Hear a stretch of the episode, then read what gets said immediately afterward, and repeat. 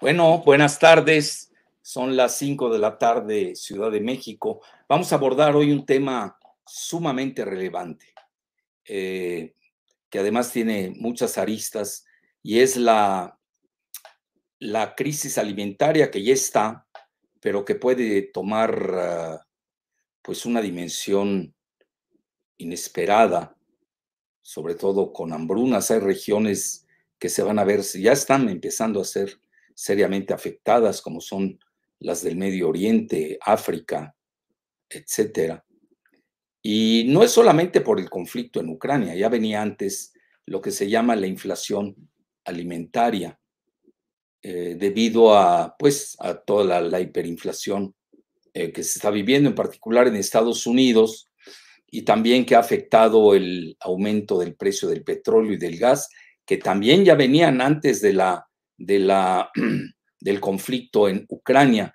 Así que se trata de algo, pues yo diría multifactorial, eh, porque también hay que tomar en cuenta las sequías en Brasil, las sequías en, eh, Estados Unidos, en las planicies del norte, en, California también, y, eh, y las inundaciones en China.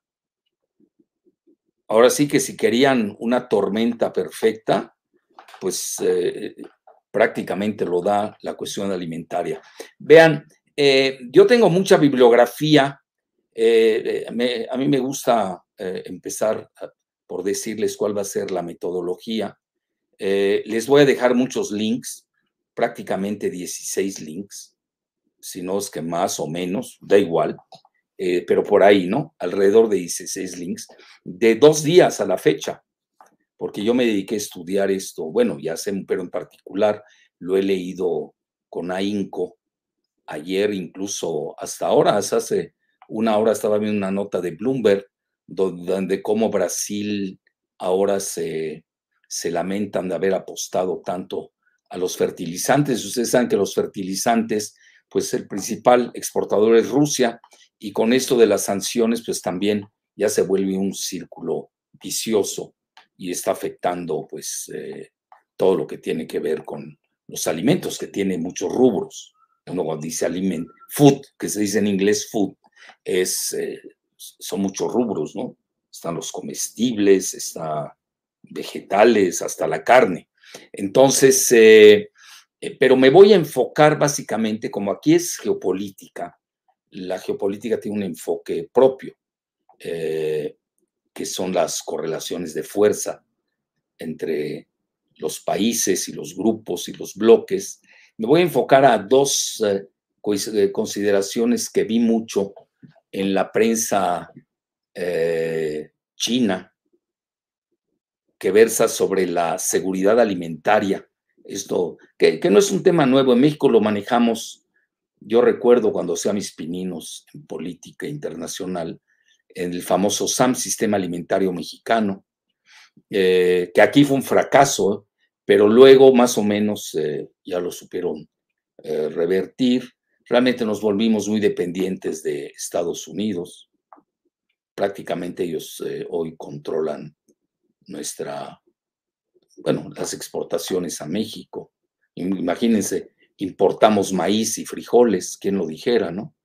El Popol Vuh, que es el, sello, uno de los sellos de, del hombre eh, azteca, eh, pues viene del maíz. Imagínense, uno de nuestros rubros principales, estamos importando maíz, ya no se diga frijol. Bueno, por lo menos ahí nos salvan las cuestiones de tecnología, que ha sido muy buena y muy exitosa en México, se le llama la, la tecnoalimentación, eh, que está dejando muy buenos dividendos, es de los principales ingresos del país. Y obviamente pues tenemos el, oro verde, que es el aguacate, eh, etcétera. Y ya ven por las consideraciones que se han dado en Michoacán, pues ha subido mucho también los alimentos, el de los limones, el precio de los limones. Somos buenos exportadores de tomate, también eso nos salva, pero los alimentos, yo digo yo que salgo mucho a los restaurantes por la vida social que tengo, les puedo decir que de noviembre, octubre, noviembre a la fecha, yo veo todos los precios duplicados en los restaurantes. Si estoy pagando el doble, y eso sin los drinks, ¿eh? eso es aparte. Bueno, ya dicho esto, va a ser ese mi enfoque. Luego me llamó mucho la atención el abordaje de, del presidente Macron en Europa ya ven que tiene elecciones en abril, y ahí, cuidado, ¿eh? ahí se pueden dar sorpresas porque el facto, ah, eh, muchos de la oposición son pro Putin ¿eh? en Francia. Mélenchon, que es de la, izquierda, lo que queda a la izquierda francesa, Mélenchon, más que pro Putin, no es pro OTAN ni pro Biden, ¿sí? porque aquí también hay que matizar. Y luego tenemos eh, eh, Marine Le Pen, que es la que va de puntera en la oposición. Y aquí ya no cabría lo de izquierda-derecha. ¿eh?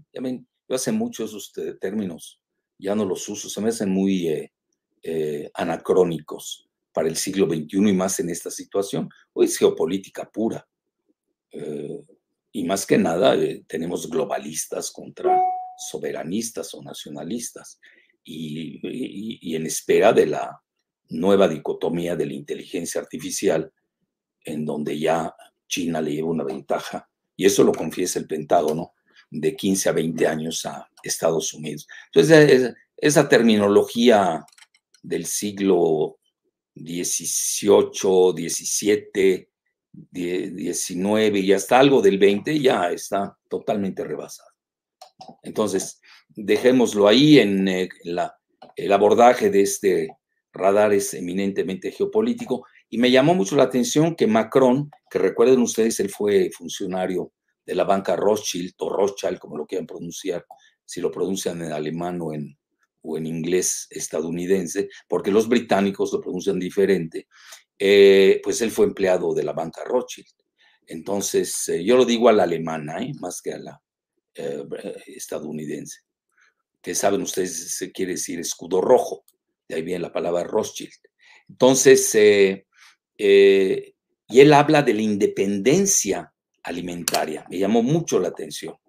Eh, otros están hablando de la autarquía alimentaria, que no es fácil.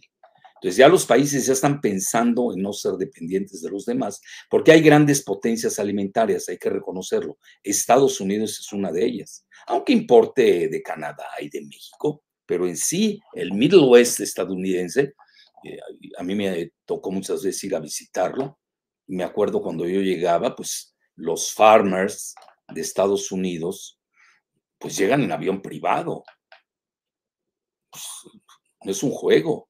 Estados Unidos es una superpotencia alimentaria, además subsidiada. Recuerdo perfecto, en la época de Baby Bush les dieron un subsidio de uh, un trillón de dólares eh, o, billones en español, eso nada más sirve para confundir, que serían un millón de millones. Bueno, eh, faltaron ahí 10 mil dólares, creo, no sé. Este, pero realmente fue un subsidio, entonces ha sido un mega negocio. Incluso China tiene como ejemplo eh, tomar al ABCD, así les llama, o el ABC, eh, de la, como ejemplo, que es el oligopolio alimentario a nivel planetario. Yo escribí mucho al respecto hace 20 años, pero veo que tengo que recuperar mis apuntes y no ha cambiado, ¿eh?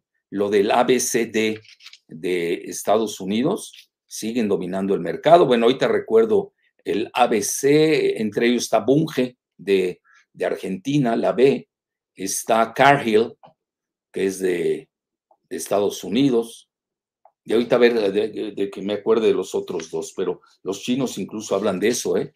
el ABCD, que quieren imitar para tener influencia a nivel mundial. Bueno, entonces, más o menos se va a hacer el abordaje, me voy a meter más que nada que la necesidad de los países de que tengan su autosuficiencia alimentaria, que hoy naturalmente los desiertos del, Medio Oriente pues hacen muy difícil ese tipo de cultivos, sobre todo ahora que ustedes saben que gran parte, sobre todo del trigo, eh, proviene de, Ucrania y de Rusia. Ah, Ucrania por la guerra y luego también por la falta de, trabajadores, pues ha sido mermada su, producción.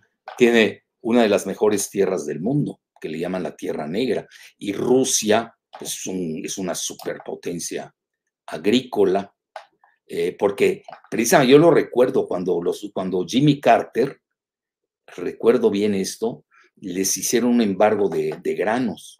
Por ahí, no sé, tenía que ver con los Juegos Olímpicos. Ya ven, era la época de los boicots de Carter, que su asesor de seguridad nacional era Brzezinski, que es un rusófobo, bueno, ya murió hace tres años, pero era un rusófobo avant la lettre, ¿no?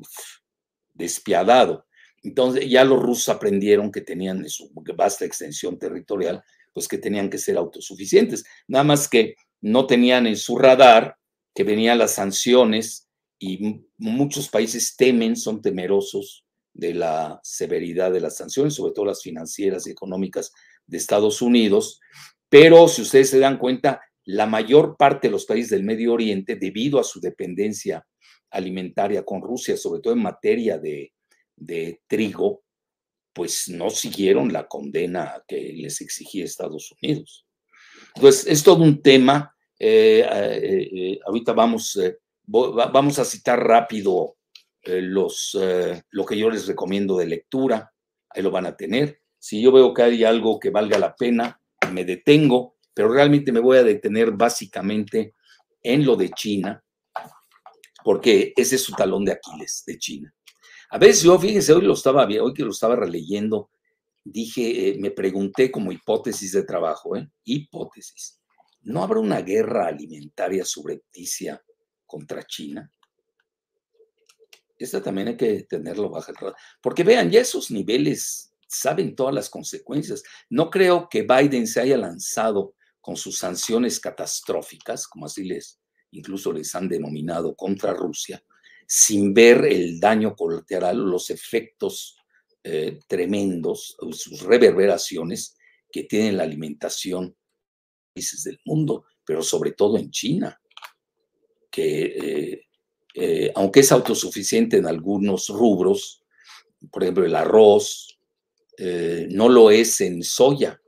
En soya la tiene que importar. Curiosamente le importa de Estados Unidos gran parte de Sudamérica y sobre todo de Brasil, etcétera. Ya ven que Sudamérica ha hecho un gran negocio eh, bueno, ellos ahí le dicen soja, nosotros en México le digamos soya.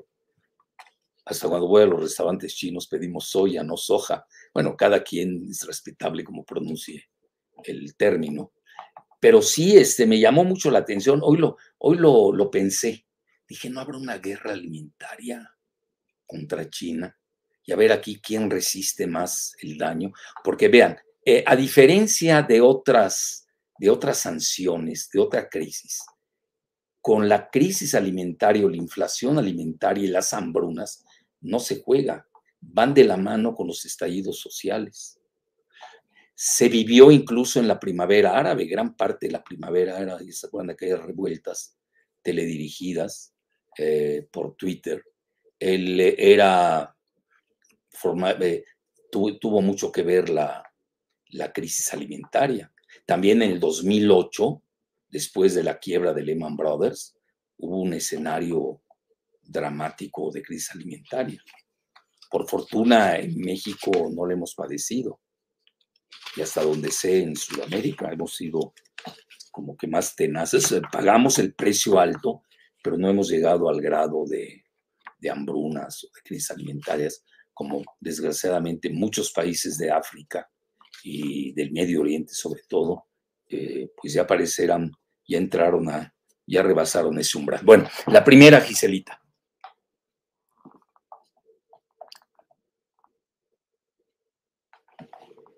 Bueno, sí, bueno, vean, eh, este es una, este es del Wall Street Journal, es de ayer, curiosamente, y eh, ya lo dice, la guerra en Ucrania, aquellos que quieran ahondar, aprovechen, tienen el link, eh, eh, eh, pues ya está golpeando el abasto global de la alimentación. sobre todo por el, la carestía de, combustibles, de fertilizantes y de trabajadores, pues no están ahí, los trabajadores se han ido. Bueno, ahí obviamente le echan la culpa a Rusia, si no, no sería el Wall Street Journal. Entonces, pues lo que va a hacer es de que eso está impactando a nivel mundial. A ver, eh, ya ven, los precios han aumentado mucho. Por ejemplo, los futuros del grano, estoy leyendo ahí lo importante, están arriba 42%, el del maíz, el de, perdón, trigo, 27%. Hay países que no tienen dinero para pagarlo. Por ejemplo, una consideración que se da mucho en todo lo que he estado leyendo es que China está comprando ah, mucho de, gran tipo de granos pues, para no caer en, eh, en carencias, ¿no? Etcétera. Y vean, por ejemplo, aquí hay un dato muy interesante. Dice, eh, Ucrania eh, produce el 10% de las exportaciones de trigo a nivel mundial, 14% del maíz y la mitad del, del aceite del turnasol. Entonces, eh, Ucrania es la cuarta y quinta mayor exportadora de maíz y de trigo.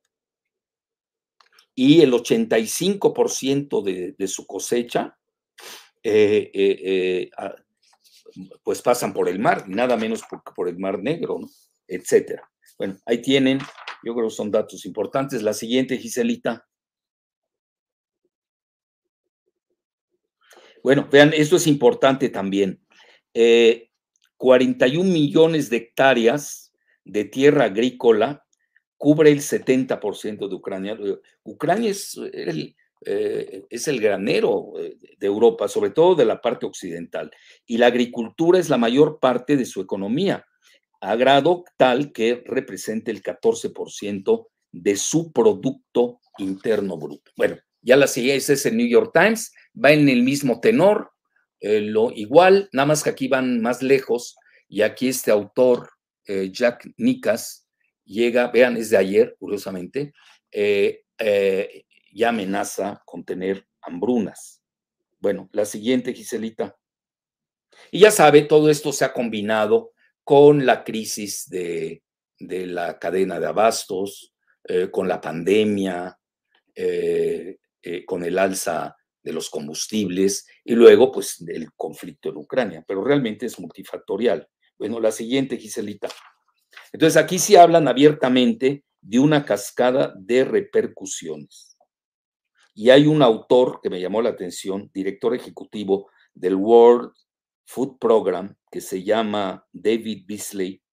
Bueno, este es mega catastrofista, porque dice, Ucrania solo eh, mezcló una catástrofe sobre otra catástrofe.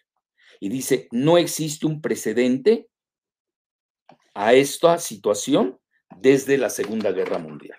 Entonces, para que vean ustedes la dimensión de lo que estamos hablando. Y habla también de las inundaciones de China, etcétera. Y ahí va la cuestión de la hambruna, ¿eh? que hay que tomarla en cuenta. Y aumentó la la hambruna durante la pandemia 18%. Pero ahora también está aumentando mucho más. Fíjense, había llegado eh, la hambruna antes de, la, de esta crisis hasta 811 millones. ¿eh? Bueno, hay muchos países, eh, ya mejor se los digo así, y para no variar, Afganistán, y ahí se imaginarán ustedes, ya de por sí que tiene una grave crisis humanitaria después de la salida eh, abrupta del ejército de Estados Unidos, y hoy 23 millones de afganos, la mitad de su población, lo dice el New York Times, ¿eh? Eh, pues no tienen ni dinero ni tienen para comer. ¿Qué van a hacer con 23 millones en Afganistán? ahora sí que les llovió sobre mojado. Bueno, ahí tienen. Vamos a otra, Giselita. Bueno, aquí también comenta que Brasil, el mayor productor de soya o soja para eh, compra la mitad de la potasa o potash en inglés, que es el fertilizante, de Rusia y Bielorrusia. Ya Bielorrusia ya la había Estados Unidos sancionado, entonces eh, eh, tenía dificultades en exportar. Entonces, para que vean que es, eh, ha, ido en escalada y en cascada la crisis alimentaria. Bueno, ahí tienen ustedes el dato. Y esta es la FAO, eso es de Global Times de China. La FAO, que tiene su sede en Roma, ya habla de una grave crisis alimentaria. A ver, déjenme ver si tiene algo así que llame la atención. Pues no, es eso. Bueno, la siguiente, Giselita, otro dato. Este es importante porque este es desde el punto de vista estadounidense y es el Washington Post, que ustedes saben, es mega oficialista. Entonces, eh, eh, y esa es la opinión, nada más que esta opinión la da el, eh, el consejo editorial. Y, y, la primera opinión que dan es de que no cometer los errores del 2008, donde ahí ustedes saben hubieron restricciones para las exportaciones. Dice todo lo contrario, hay que ayudar a, la, a los organismos internacionales y básicamente ya renunciar a estar usando eh, muchas cosechas para el uso del etanol. Eso es lo que más que nada me queda de esta opinión. La siguiente, Giselita. ¿Cuál tienes? ¿Cuál es esta? Bueno, este es, eh, sí, a este sí le dediqué más tiempo. A ver, y eh, ahí eh, ese es del South China Morning Post. Ustedes saben que es de, de Alibaba, está en Hong Kong, propiedad de Jack Ma. Entonces, todos van a lo mismo, los precios de los fertilizantes subieron mucho. Entonces, no solo para las las plantaciones, sino también eh, ha mermado los ingresos de los eh, granjeros en China. Y, también, vean, esto es importante, ¿eh? China que elevó la seguridad alimentaria como prioridad económica, es ampliamente autosuficiente en general como con granos tipo eh, que es este, trigo y arroz, pero depende mucho de las importaciones de fertilizantes. Pues ya ven ustedes de Rusia y Bielorrusia. La siguiente, Giselita, nos vamos a seguir ahí. Ese es muy importante, vea. Entonces ahí tienen ustedes, eh, ya es una prioridad económica, está en alta alerta por las amenazas a su seguridad alimentaria y hoy eh, están usando mucho ese término de eh, seguridad alimentaria. Entonces, y una de las características de China es la autosuficiencia en materia primas, en materias primas, sobre todo en granos y fertilizantes. Todavía no lo consigue China. La siguiente, Gise.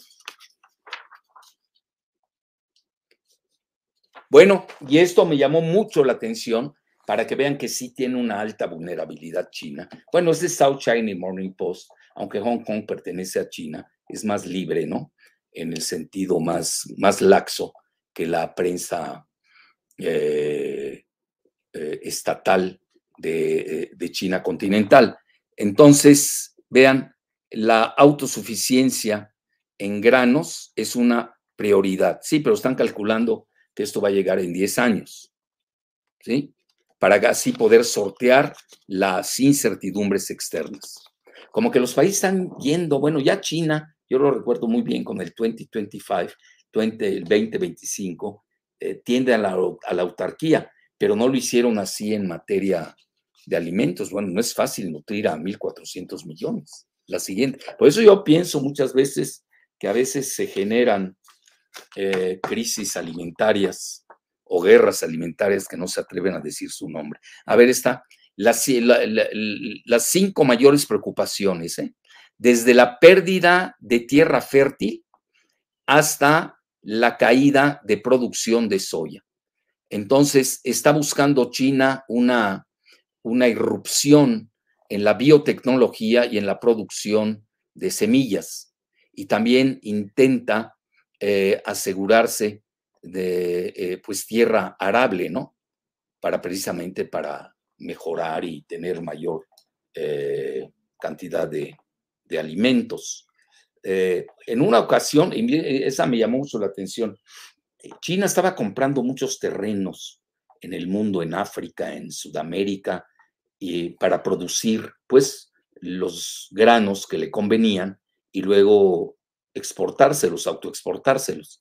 Y eso como que causó, este, eh, levantó sensibilidades, e incluso un alto funcionario comenta de que no lo deben hacer, que sería un error eh, eh, intentar o estar alquilando tierras para precisamente producir su alimentación. Para China es la mayor de la máxima seguridad nacional. Entonces, vean, ya en el mandarín Xi, en hace dos años o año y medio, había dado instrucciones eh, inusuales. Dice, no dilapiden los alimentos, que ya luego se volvió una campaña nacional. Ojalá esto lo hagamos también en México, donde, bueno, yo que voy mucho a restaurantes y todo, somos muy dados a, dilapidar los alimentos. Deberíamos tener una manera incluso que incluya a los restaurantes con mucha creatividad en la que participen en no eh, derrochar los alimentos. Eh, bueno, vean, las interrupciones en la cadena eh, de abasto agrícola global, primero fue causada por la pandemia del COVID-19 y llegó con las tensiones diplomáticas y, la guerra comercial con, con Occidente, pero en particular con Trump, que se siguió con, curiosamente, con, con Biden pese a que el hijo se comenta, pues tenía grandes negocios, pues no solamente en Ucrania, sino también en, en China, al menos así lo han acusado. Bueno, la siguiente, Giselita. Bueno, esta es otra, la, la ley de seguridad alimentaria. Y eh, eh, lo mismo, lo que estamos diciendo es una prioridad y está urgiendo China a sus eh, ciudadanos almacenar las necesidades cotidianas, porque eso ha dado temor a, pues a carencia alimentaria, imagínense. Y ahí eh, eh, vamos a seguir enumerando las cinco preocupaciones de China. La siguiente, Gise. Bueno, la primera, ahí está, nada más se los digo, ver, así rápido, eh, declinó la producción de, de soya y la producción de, bueno, todo lo que tiene que ver con aceite que proviene de los granos. Y dice, eh, China consume más del 80% de soya. Eh, bueno, el 80% es importado, etcétera. Eh, les ha ido bien con el arroz y con el trigo, pero no así con con la soya, que además ustedes saben, pues, forma parte de la alimentación de la dieta nacional china, que aquí comenta que es el talón de Aquiles en la seguridad alimentaria nacional. Entonces aquí lo que comentan es de que una prioridad agrícola es eh, hacer eh, siembra de más de granos de, ya saben, de que donde se extraiga el, el petróleo, no el aceite, aquí es aceite más que, y también la soya. ¿Ok? Entonces esto piensan en Beijing que los llevará a la autosuficiencia de 5 a 10 años. La siguiente. La segunda, la débil influencia en las cadenas de abasto de China. Eso es real. Bueno, aquí les dicen cuánto importan, de, eh, han aumentado más del 18% en comparación al año pasado. Y, eh, y otra consideración, que es lo que le decía, el ABCD, este cártel oligopólico, que son los comerciantes eh, de granos, que es ADM, luego Bunge, Cargill y Luis Dreyfus, hay que acordarse de Dreyfus, que, etcétera. Muchos de ellos que tienen fuerte presencia en, en Argentina. Luego, eh, lo que debe hacer China es precisamente con este cuarteto del ABCD, es para tener mayor influencia, pues es imitarlos, así, imitar la cadena de abasto eh, agrícola global, sobre todo para la carne, la leche, la soya y el maíz. Ahí tienen ustedes cómo está operando China. La siguiente, esa es la 2, esa es la 3, ahí viene. Buscar una, eh, pues algo novedoso, ¿no?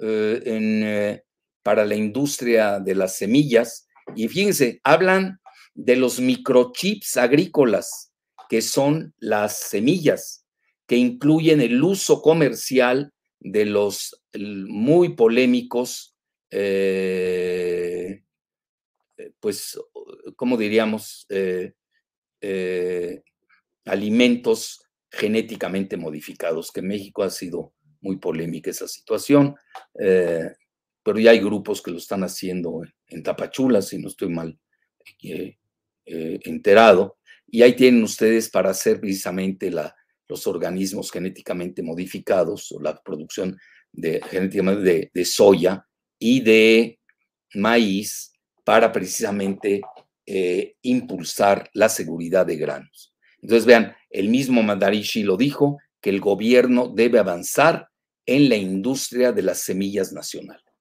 Y aquí hago la pregunta, ¿estamos pensando en eso en México?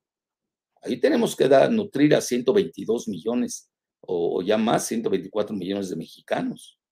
Que además tenemos a nuestros hermanos, que no sabemos cuántos son, allende la frontera, alrededor de 40 millones. Y aquí tenemos ya más de 95 millones de pobres.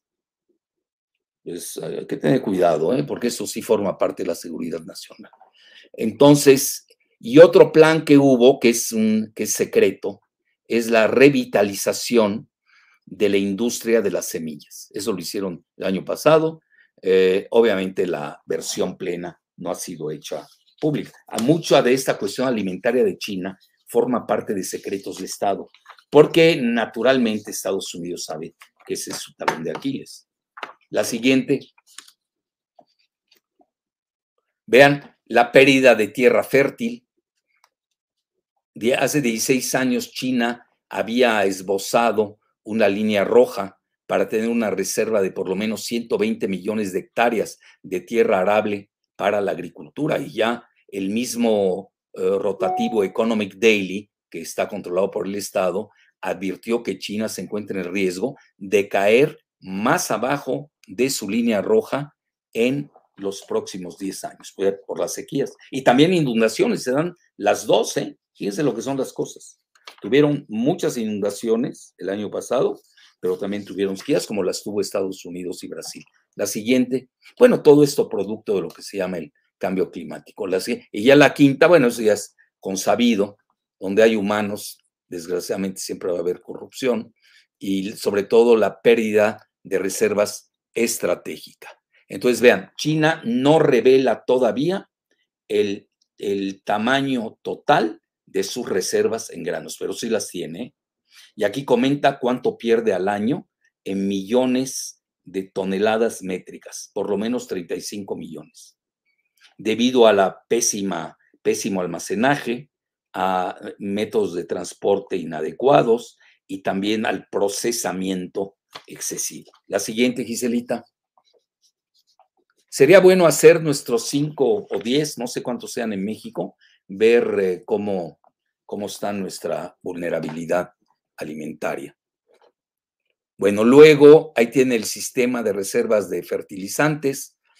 El gobierno en julio del año de hace dos años eh, integró las reservas de fertilizantes al sistema para asegurar el abastecimiento de potasa o potash en inglés doméstico y reducir el impacto de los desastres etcétera. Ahora, por ejemplo, empezó a liberar en estas fechas 3 millones de toneladas de reservas de nitrógeno, fósforo y fertilizantes compuestos para ayudar precisamente a esta, todo lo que tiene que ver con la, el cultivo allá en China.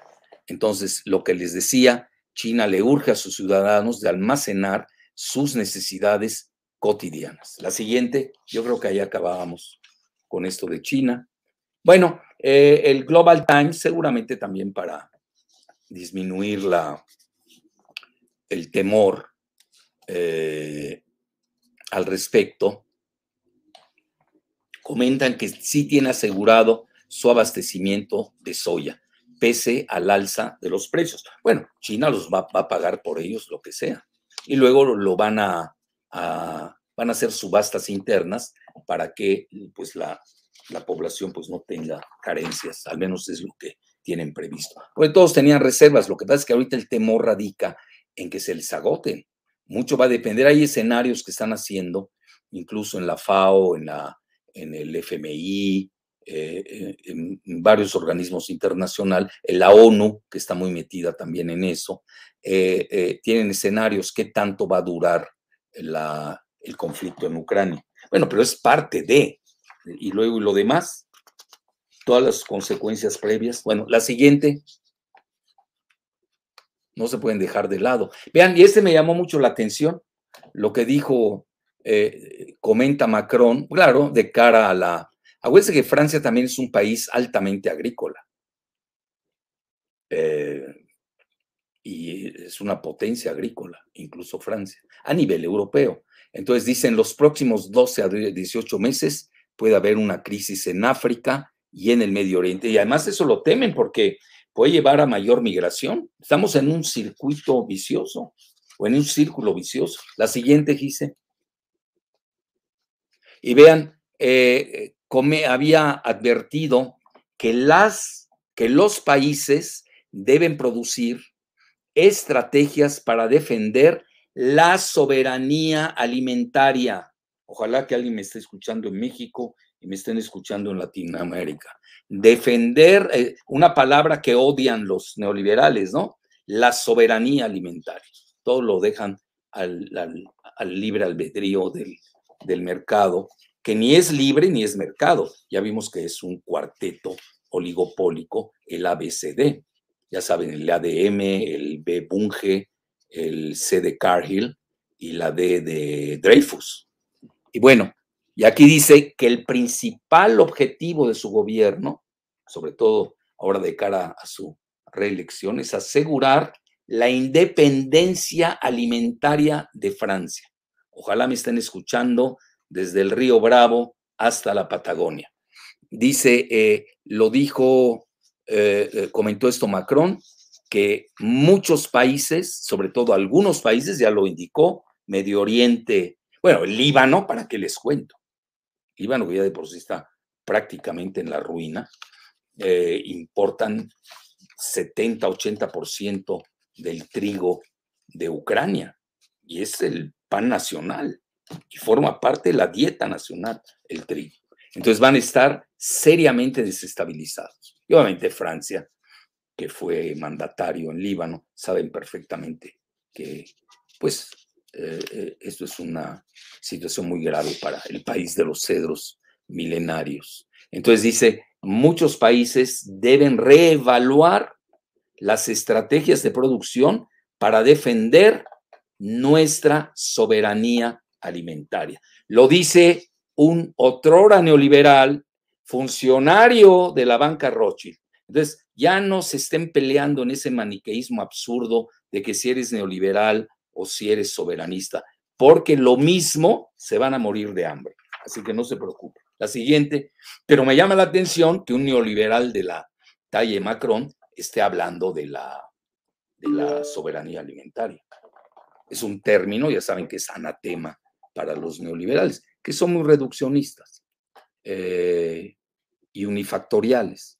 No ven el whole picture, como se dice, no ven el, panorama entero. Y vean, hoy es una nota precisamente, no, esta fue de ayer, del Financial Times, cómo está eh, Europa viendo todos sus planes de alimentación sustentable, porque ahora, pues ahorita tienen problemas de importación de Ucrania. Están cambiando todo su plan, ¿se acuerdan muy bien? Se los digo, resumo rápido, para irnos ya a la última ya, empezar con preguntas y respuestas.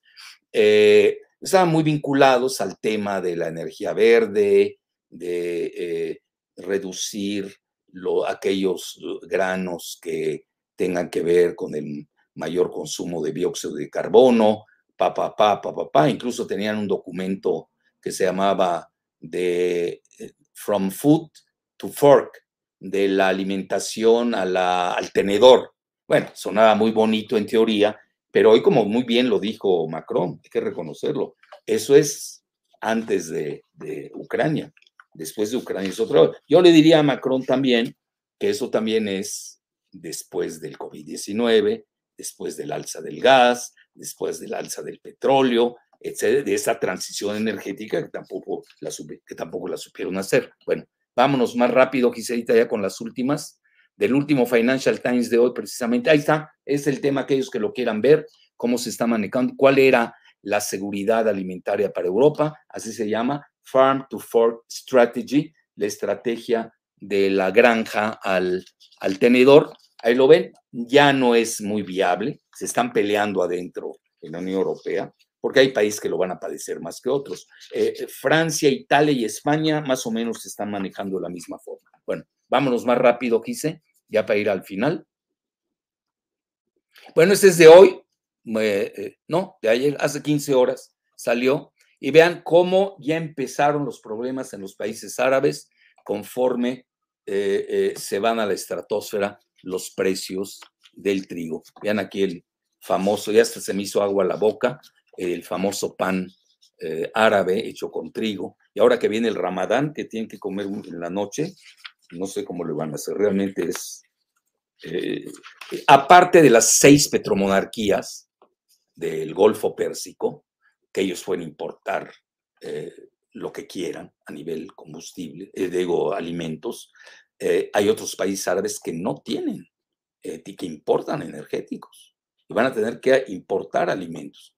A ver qué solución creativa a nivel bloque puede operar la, la Liga Árabe, que tiene 22 países. La siguiente, Giselita. Y vámonos rápido a las gráficas y ya vean, esto es cómo subió, cómo se disparó el trigo. Ahí lo tienen, muy exponencialmente. La siguiente, pero vean, viene desde abajo, vean, yo lo estoy viendo bien, desde el 2000, desde el tercer trimestre del 2020 empezó a subir, vean, empezó a subir, tuvo un pico casi de 8 en el, a mitad del año 21 y volvió a subir antes ya el año pasado, eh, a finales del año pasado, ya había subido también, más allá de 8, estamos a 8.5 y ahora pues ya se disparó a más de 14 y anda oscilando alrededor de los 12. La siguiente. Bueno, y vean aquí los que quieran eh, ver eh, cómo los países que son dependientes de las exportaciones del trigo de Ucrania, aquí lo hacen, vean, cuando es más ancho, quiere decir que, esa es la cantidad que importan, pero en porcentaje ahí lo tienen de arriba del 0 hasta el 80%. Y vean, para variar, el Líbano, lo que les decía, importa el 80%, pero la cantidad es mínima, es de 119 eh, millones de dólares, es lo que les cuesta, pero el Líbano ni los tiene hoy. Eh, y compárenlo con Egipto, que es el que importa más, en cantidad 690 millones de dólares, pero solamente importa 25% de Ucrania. Y así por el estilo ahí lo pueden ir detallando. Nada más vi, a ver, quiero ver, a ver si hay un país de Latinoamérica, ya que nosotros ya nos volvimos muy regionalistas. No, no veo, prácticamente es la región. Indonesia, que es un país islámico, pero está en el, en el Océano Índico, Pacífico. Qatar, Moldova, muy cerca ahí de Ucrania, etc. Y los demás, Pakistán, Túnez, etc. Bueno, Etiopía, etc. La siguiente. y ese es en relación a Rusia. Igual, pueden usar la misma técnica. Vean cómo Mongolia prácticamente es dependiente, Armenia, Georgia, Kazajstán, Azerbaiyán, Nicaragua, me llamó la atención. Es el único país de Latinoamérica que veo. Congo y Cago Verde, vean, prácticamente todos andan en cerca de los 100%. Bueno, uno que es eh, Cabo Verde andaría en, ¿en qué? en 75% y así por el estilo. Vean Turquía. Entonces también se puede volver un arma eh, la cuestión alimentaria, aunque suena así atroz, pero así es. Vean Egipto, cómo importa, le importa más de Rusia que de, que de Ucrania. 1.627 millones. Es decir, de Ucrania importa la tercera parte y las dos terceras partes, pondríamoslo así, eh, eh, de, de, de Rusia. Ahí lo tienen. Etcétera. Malawi, etcétera. Ahí lo tienen. Bueno, muy bien. Ya es todo, ¿no, Giselita? Listo. Pasemos a preguntas y respuestas. Y así, vean, me tomé tres cuartos de hora. Es que estaba muy interesante y eso que me fui a mil por hora. ¿eh? A ver, venga, la primera pregunta. Este, ¿Tienes muchas? Sí, sí, hay varias en el chat. Ah, qué bueno. Primera pregunta, mencionan, doctor, ¿la crisis alimentaria solo se analiza para el caso de China u otros países también la pueden padecer? Todos, todos lo van a, vean, van a haber perdedores, vencedores y los que están empatados. Hay que hacer bien el análisis. Acuérdense que en la ONU tenemos 193 países, pero la CIA en su World Fact Book tiene como 200 países. Muchos de ellos no han sido admitidos a la ONU. ¿Qué? ¿Los dejamos? Por ejemplo, Somalilandia, que no existe en la ONU que los dejamos morir de hambre en el cuerpo de África. Es un asunto eh, global que impacta a todos los países del mundo, sin excepción. Estados Unidos se libra porque es una superpotencia. Lo único que le pasa a Estados Unidos y a países como la Unión Europea es que les eleva el precio, pero tienen dinero para pagarlo. El problema es cuando no lo tienes, que es África, la gran parte de países eh, del Medio Oriente, con la excepción, ya les dije, seis petromonarquías del Golfo Pérsico, que forman parte de la Liga Árabe, que tiene 22 países, pero luego también Irán, aunque es, eh, con todas las sanciones, no puede vender su gas, aunque ya parece que ya están a punto de firmar un acuerdo, se los adelanto, están así a un minuto para las 12, están a punto de firmar el acuerdo, bueno, ya lo tenían hecho, ¿no? Ya lo había hecho el mismo Biden con Obama sobre el contencioso nuclear iraní, eh, y ahora están en los últimos detalles muy finos, ya prácticamente se da, y esto, pues sí, va a minorar este, la factura de importación de los alimentos en Irán, que también usan mucho el trigo en su alimentación, etcétera. Pero, eh, eh, por ejemplo, en Brasil, en Brasil pues, es una potencia agrícola, no va a tener así serios problemas. Estados Unidos, su problema, bueno, el problema de Brasil, estaba viendo ahorita en Bloomberg una nota de, alerta que me llegó es de que sí tiene problemas por la importación de fertilizantes. Los está teniendo. Y con eso de que Rusia ni Belarus, Belarrusia los dejan por las sanciones exportar los fertilizantes, pues ahí tienen ustedes la tormenta perfecta y su eh, círculo vicioso. Muy bien, otra. Pero a todos los países les afecta. ¿eh? Pero es muy fácil ver a quienes les pega más que a otros. Yo puse mucho China me le dediqué tiempo porque China eh, pesa. Estamos hablando, no es cualquier cosa China. Y eso que tiene más de 9 millones de kilómetros cuadrados de superficie, sí, pero tiene 1.400 millones que alimentar. Ahí no pueden jugar. Es la máxima prioridad de seguridad nacional la cuestión alimentaria.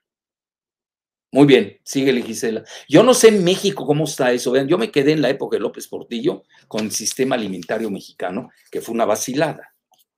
Había un tal Casio Caselli, Luis Caselli, no sé, tenía nombre boxeador, Cassius Clay, no sé cómo se llamaba. Este, de esos fantoches que hablan de más, pero que no hacen nada. La idea no era mala de López Portillo, curiosamente, ¿eh?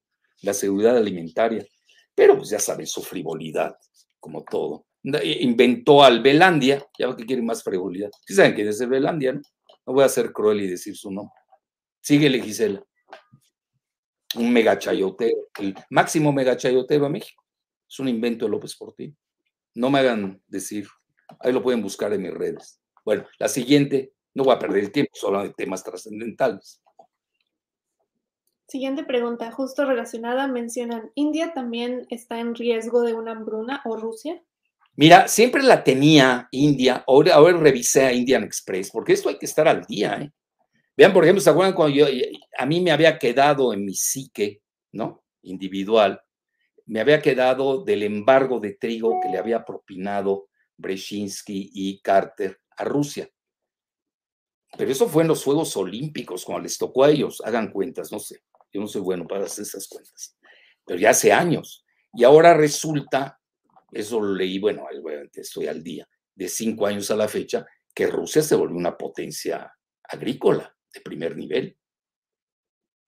Entonces, mucho varía esto. Hoy estaba leyendo en Indian Express, increíblemente, las notas que yo tenía de India hace tres años, cinco años, eran que había incluso hambruna. Y mucho de ellos, ustedes saben, tiene que ver con su creencia, por, las vacas sagradas, así de fácil. Carne hay, pero ellos tienen sus creencias muy respetables y punto. Entonces, pero hoy estaba viendo que no, que pueden importar, que ya están exportando trigo. Me llamó la atención. ¿eh? No sé qué reacomodo habrán hecho en los cinco años, habría que estudiar país por país, sobre todo esos niveles, ¿no? País como es eh, eh, India. Pero, por ejemplo, vean, Australia es autosuficiente y es exportadora. Argentina. Argentina siempre fue una potencia agrícola. Basta, conozco muy bien la Patagonia. Es una, ¿Por qué creen que anda ahí George Soros en la Patagonia comprando terrenos? Por eso yo a veces cuando voy atando cabos, hoy, me, hoy lo pensé, vean, porque el cerebro pues, va acumulando eh, noticias ¿no? e información y de repente tu mismo cerebro te dice, oye, te da un flashazo y no será una guerra alimentaria esta que no se atreve a decir su nombre. No estoy infundiendo miedo, lo único que estoy diciendo como hipótesis, hay que tenerla, porque curiosamente, tanto Estados Unidos eh, como China ya se están preparando a, ese tenor, por eso quieren ser autosuficientes. En ese sentido hay que reconocerlo, Estados Unidos es una superpotencia agrícola.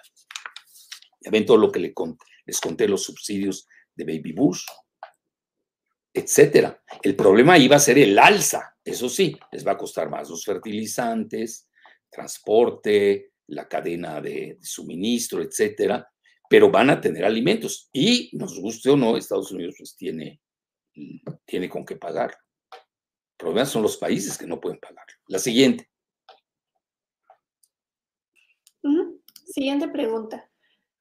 ¿Considera que la escasez alimentaria podría beneficiar a países latinoamericanos que, son, que tienen gran producción agropecuaria? Sí, obvio, obvio. Y a los que no tienen les va a dañar, así de fácil. Ahorita citaba yo Argentina. Les va a ir muy bien. Aunque les va a costar los fertilizantes, les va a costar más. Bueno, sacas tú, no puedes ganar en todo, ¿no? Vean, aquí lo principal es no morirse de hambre. Lo demás ya sabremos cómo lidiar la situación. No puede ser que en el siglo XXI estemos hablando. Los famosos, ¿cómo se llamaban? Los Juegos del Hambre, ¿no? ¿Se acuerdan de esa película premonitoria? Y lamentablemente muchos países sí lo usan como arma alimentaria. ¿Por qué creen que China tiene reservas estratégicas de granos? ¿Por qué Estados Unidos tiene reservas estratégicas de petróleo? Es decir, en las áreas en los rubros en los que son vulnerables, pues es la tónica crear reservas para tener por lo menos, eh, eh, no importar de uno a dos meses, tener la capacidad de aguantar vara, como dicen las corridas de toros. Muy bien. ¿Cuántas más tienes, Ciselita? Ya tenemos cinco minutos. Ok. ¿Tienes muchas? Sí, todavía hay varias. Bueno, Siguiente pregunta, relacionada. ¿Vendrá una división mundial geoalimentaria en cuanto a la alineación de regiones y países? Se puede dar, hay que tenerlo en el radar, una balcanización alimentaria se puede dar. Hay que tenerlo en el radar. Sobre todo hoy que estamos en una fractura a varios niveles. Imagínense que lleguemos al grado, no, pues yo como del lado de, al del lado del oriente de, de Ucrania, y el otro, pues no, yo como del lado de occidente de Ucrania. De hecho, ya se había llegado eso, ¿eh? Pero no se decía abiertamente. Europa, realmente la, eh, eh, Ucrania era uno de los graneros, sobre todo Europa, la parte, no, no la del Donbass, ¿no? Desde el 2014, el, era el granero de la Unión Europea. Ahora vamos a ver el desenlace que va a pasar en Ucrania. Todavía, esos son escenarios, pero hay que irlos. Hay una dinámica, esto no es estático. Entonces, conforme la dinámica avance, vamos a ir sacando conclusiones. Hoy, por ejemplo, el petróleo se volvió a disparar a 115. ya ven que lo habían bajado a 100, porque Arabia Saudita y la Unión de Emiratos Árabes pues no están jalando para aumentar la producción y beneficiar a, Biden, que Biden tiene un problemón con Arabia Saudita y con los Emiratos Árabes Unidos. Fue Boris Johnson a visitarlos, a tratar de persuadirlos. Bueno, lo recibieron diplomáticamente, pero lo mandaron a freír espárragos, etcétera. Muy bien. Bueno, Qatar ya hizo, pues, hablando de las petromonarquías del Golfo Pérsico, ya tiene un acuerdo de mediano plazo con Alemania. Sí, pero de aquí a que eh, eh, eh, cierras tu acuerdo previo con el Nord Stream 2, el Nord Stream 1 con Rusia, te reabasteces, rehaces, pues a ver cómo pasan este invierno. Que además ahí que hay que reconocerlo, las sanciones han sido selectivas porque no han tocado todavía el petróleo y gas rusos. Alemania depende del, si no me equivoco, del gas 40% y, y del petróleo 30%. Y la Unión Europea está más o menos en este lado. Francia no, porque Francia sí le apostó a la cuestión nuclear. Entonces, vean, aunque sea una consideración global, también hay que ver las especificidades propias de cada país. Como nosotros en México. Pues sí, nos va a ir bien con el petróleo, pero a ver, platícame cómo nos va a ir con la importación de gasolina. Importamos, si no me equivoco, más del 70%. ¿Cómo nos va a ir con la importación del gas? Más del 76%. Bueno, hay que sacar las cuentas. ¿Qué tanto va a subir la gasolina? ¿Qué tanto va a subir el gas? ¿Y qué tanto va a subir el petróleo? Y también ahí hacemos, moldeamos nuestra ecuación. Ya para decir al final, gané, perdí. Ahora, vean, es mejor tener petróleo, como es el caso de México, que no tenerlo. Así de fácil. Tampoco seamos tan masoquistas. Yo muchas veces comento, bueno, en México tenemos el vaso medio lleno. Si odias al, al presidente López Obrador, vas a decir que el vaso está medio vacío. Bueno, otros van a decir, no hay vaso, ni siquiera hay agua. Bueno, así son de catastrofistas y así hacen el ridículo. Los que son optimistas, que son partidarios de López Obrador, van a decir el vaso está medio lleno. Pues, depende cómo analices, pero esa es la realidad. Yo creo que México está en una estructura de vaso medio lleno. Síguele, Gisela, ya. Vamos a acabar una. Dos más. ¿Cuántas quieres más para acabar?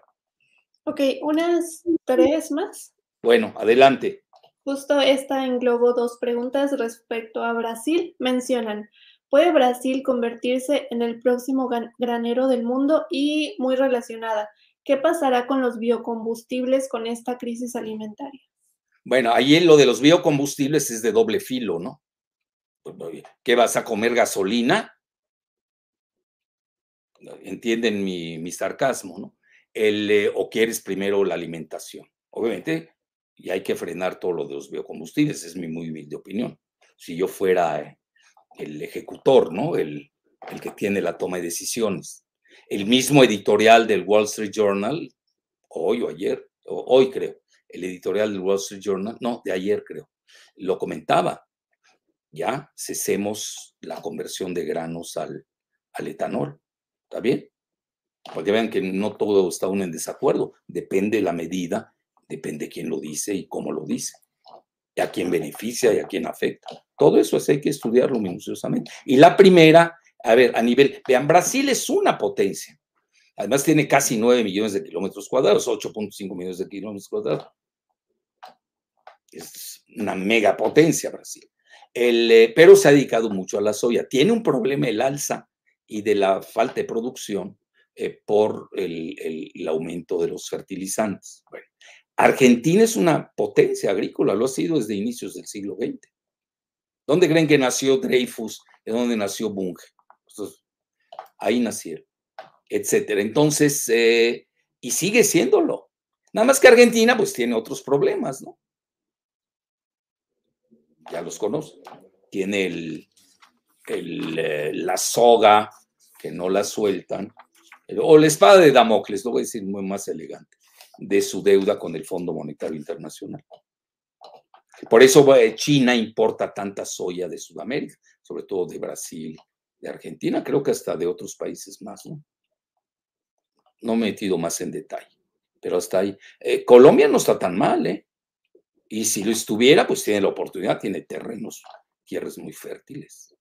México, yo creo que estamos desaprovechando nuestro gran territorio,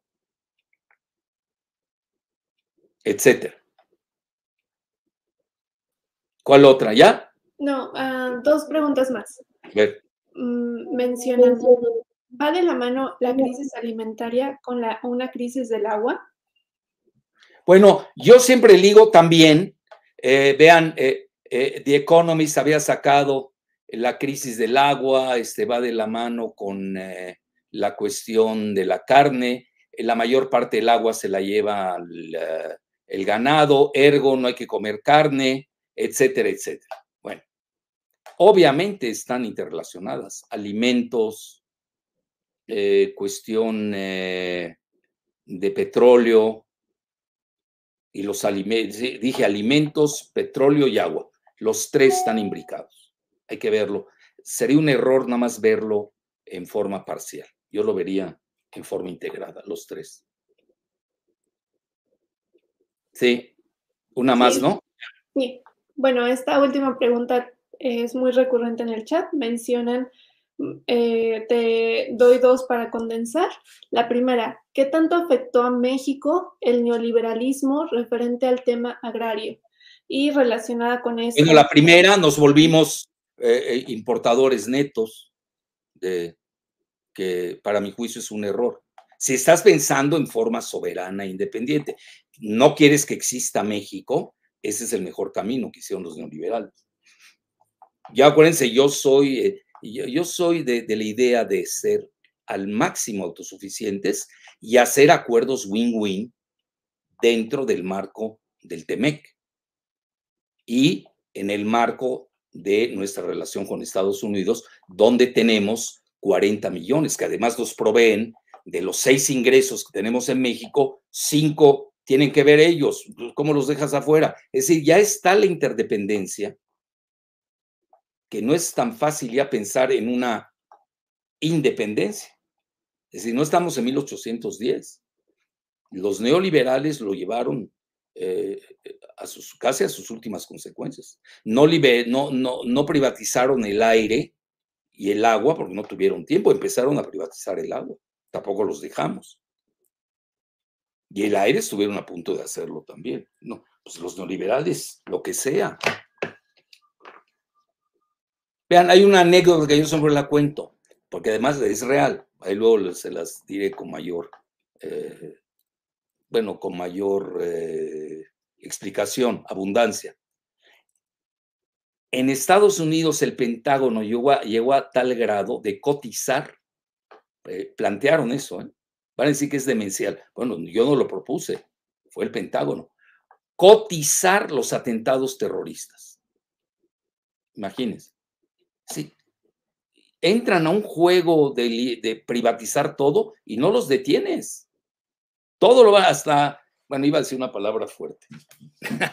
Mejor la dejo ahí. Iba a decir algo tremendo. Bueno, entonces todo lo privatizan porque ese es su modelo de negocios. No tienen creatividad, no tienen más que eso, no tienen mayor ciencia. Y luego se van al ROI, Return on Investment, maximizar al máximo los ingresos. Ahí está, por eso tenemos el mundo de hoy así. Pero ya en los países, bueno, ya cuando veo yo un neoliberal, banquero, como Macron, que trabajó con los Rothschild, por eso le di, le presté mucha atención a lo que dijo. Hablar de independencia alimentaria, ay, por poco me fui de espaldas, lo leí dos veces, no daba crédito. Un neoliberal hablando de soberanía alimentaria, de seguridad alimentaria, cuando ellos son globalistas en todo. Y Macron, lo digo respetuosamente, a mí, a mí me cae bien, yo soy francófono y francófono, no tengo nada personal contra él. Además, se ha portado muy bien con el Líbano, el, eh, en general, ¿no? yo no tengo nada en personal en contra de Macron, pero sí, viendo su quintesencia neoliberal globalista, y lo escucho hablar en materia alimentaria, de seguridad alimentaria, soberanía alimentaria e independencia alimentaria, me fui de espaldas. Sí, también entiendo que hay elecciones en abril. Bueno, vamos a ver qué tanto eh, empuja esas ideas, para mí magníficas, a mí no me importa. Yo soy un poco como Xi Jinping, ¿no? ¿Cómo se llama? Xi Jinping, no, ¿cómo se llama? Xi Jinping, ¿no? El que entró, eh, el que empuja el neoliberal, bueno, la apertura de comercio en China en 2000, en, no, en 1998, que dijo que a él no le importaba el color de los gatos. Lo importante era saber comer ratones. Yo soy más o menos así. Bueno, la siguiente, bueno, ya, ya lo acabamos, ¿no, Gise? Bueno, relacionado con esto, otra pregunta. Tú ya no te quieres ir, ¿eh? bueno, es varias ya la última, la última. Sí, México tiene la tierra apropiada y suficiente para ser autosuficiente y en cuántos sexenios se lograría ser autosuficiente. Ah, eso no lo sé. Obviamente, eso no lo sé. Que tenemos tierra, sí, pero también hay que fe. Hay mucho, eh, eh, eh, el sur es muy fértil. El, hay que ver también. Yo creo que tenemos tierra muy, ¿cómo se dice?, desperdiciada. No de una política agraria moderna no, no, ya dejar atrás todo lo que se ha vivido, no quiero abrir heridas, etcétera, etcétera. Pensar en, vean, ya hoy México tiene que pensar con un pie en el Tratado México, Estados Unidos, Canadá, porque estamos importando alimentos, hay maquila de agroalimentos que nos dejan, la última vez que vi la cifra, ya es, ya deja más que, el petróleo. Bueno, antes del alce del petróleo andaba dejando 20 mil a 25 mil millones de dólares. Es decir, México se ha vuelto por la maquila una potencia agroalimentaria, porque se usa todas las cuestiones tecnológicas. Yo no veo por qué las tenemos que abandonar. Si uno está, tiene que estar encajonado en ideologías, sobre todo en el siglo XXI, donde impera el pragmatismo sin perder su esencia, sin duda. Pero si ya está entregado el país, como lo han entregado todos los neoliberales, pues no es fácil, no es fácil sacudirse muchas cosas. Dependemos de créditos de la banca, no tenemos banca nacional. Bueno, no me hagan abrir heridas, mejor dejémoslo ahí. Bueno, pero obviamente sí, yo, les prometo, me voy a meter a, estudiar eh, el caso México. Ya ven que eh, lo hemos hablado en forma superficial, porque yo no me dedico a eso. Yo realmente veo lo global y todo lo de México, pues yo lo sé a nivel de lo que nos cuesta en la casa eh, el súper, a ese nivel sí lo sé. Cada vez escucho, subió y está más caro. Pues todo, tenemos los mismos, las mismas quejas que tiene cualquier eh, promedio eh, mexicano. Pero lo que sí veo, yo, yo, que sí voy mucho a restaurantes y incluso me invitan, restaurantes, pues sí, de lujo, lo tengo que reconocer. Este, y también voy a, a tacos en la esquina, tengo unos tacos de carnitas maravillosos, así, maravillosos. Y ya subieron al doble. Aquel día lo vi, hoy pagaba 50 pesos, ahora me estás costando 100, etcétera. Entonces, sí me doy cuenta de que estoy pagando el doble en promedio desde eh, eh, noviembre pasado. Pero eso es muy subjetivo. ¿sí? Ya cuando abordemos el tema alimentario en México, lo voy a hacer en forma creativa, eh, dar ideas, ver cómo está el mapeo agrícola del país, dónde se está produciendo, etcétera. Y, entonces, con mucho gusto, poder dar mi opinión. Pero así, lo único que les puedo decir es eh, eh, eh, sobre México, estoy hablando, ojo de buen cubero, recordándome de aquel famoso sistema alimentario mexicano que sonaba muy bonito y que luego resultó, si no me equivoco, en un desastre. Tan es así que en el país del Popol Vuh, donde el, el, el ser humano emerge del maíz, importamos maíz. Es el colmo cosmogónico. Bueno, hasta la próxima, Giselita. Gracias a todos. Les agradezco.